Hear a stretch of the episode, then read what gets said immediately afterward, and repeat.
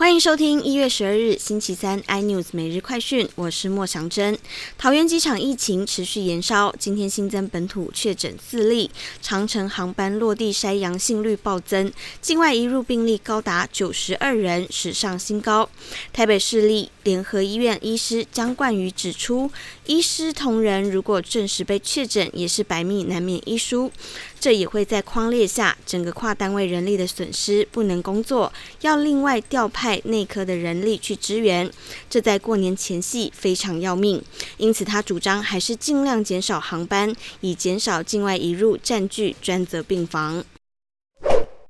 晶圆代工龙头台积电将在明天下午举行法说会，其去年营收达一点五八兆元，再创新高。美系外资看好台积电二零二二年表现更强劲，预期营收将年增百分之二十一，重申买进平等，将目标价从新台币七百七十元上调至八百三十元。台积电今日收在每股六百六十元，上涨百分之一点三八，带动大盘指数上涨八十七点，收复所有均线。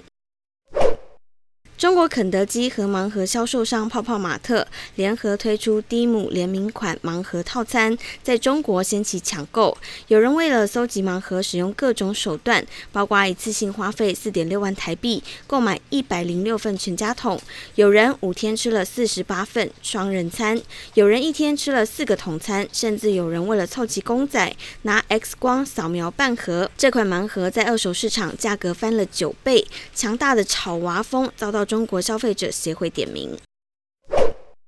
为了防止新冠疫情持续，加拿大魁北克省祭出奇招，将对没有接种疫苗的民众征收健康税。加拿大魁北克省总新冠死亡人数达一万两千零二十八人，居全国之冠。魁北克省长卢戈表示，没有接种。疫苗的成年人应给予新的贡献，缴纳健康税，因为这些人会为医院工作人员和魁北克人增添经济负担。更多新闻内容，请锁定有线电视四八八八 MOD 五零四三立财经台 iNews，或上 YouTube 搜寻三立 iNews。感谢台湾最大 Podcast 公司声浪技术支持。您也可以在 Google、Apple、Spotify、KKBox 收听最新 iNews 每日快讯。